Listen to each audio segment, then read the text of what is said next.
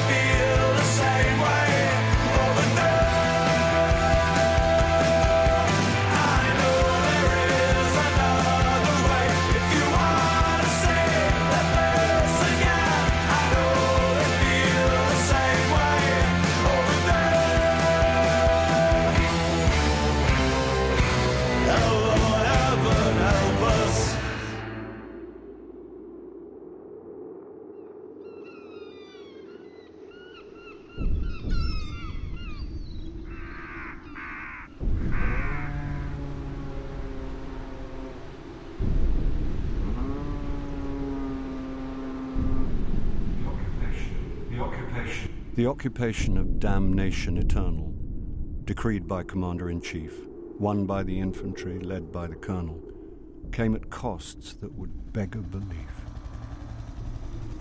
As they marched upon the inferno and the infidels dropped to their knees, millions of civilians crammed in pavilions came to watch it on big screen TVs. The population of Damnation Eternal went from millions to thousands to one. The survivor then wrote in his journal, Why on earth did it take them so long? Within weeks, we constructed a pipeline. Within years, we'll have run the place dry. It'll just about last us our lifetime, so it's hip hip hoorays and high fives.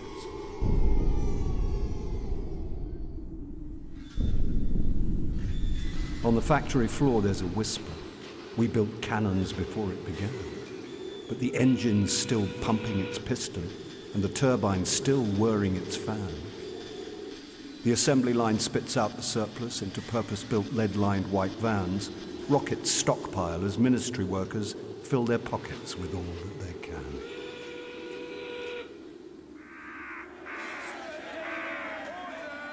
Secret meetings are held in the Senate. What to do with this excess supply? There's a plan to abandon the planet, one VIP at a time.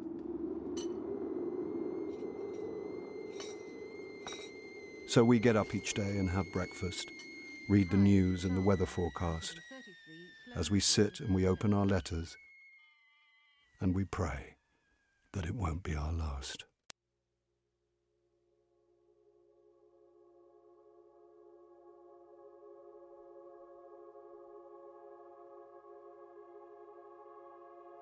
All